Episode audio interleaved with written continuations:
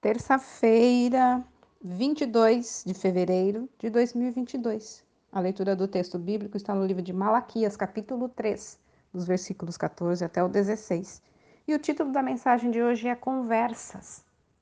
Como é bom saber que Deus gosta de conversas e até nos convida para uma.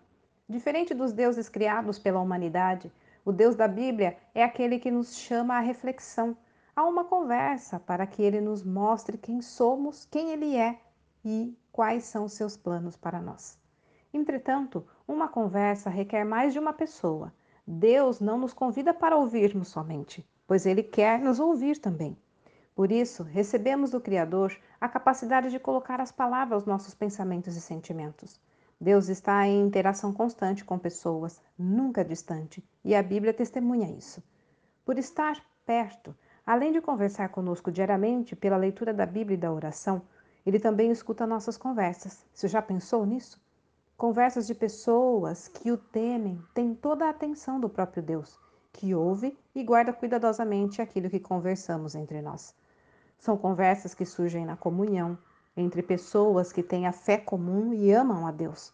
Certamente, ele está tão próximo que ouve cada palavra e as recebe como uma oração feita diretamente a ele. Quem diria?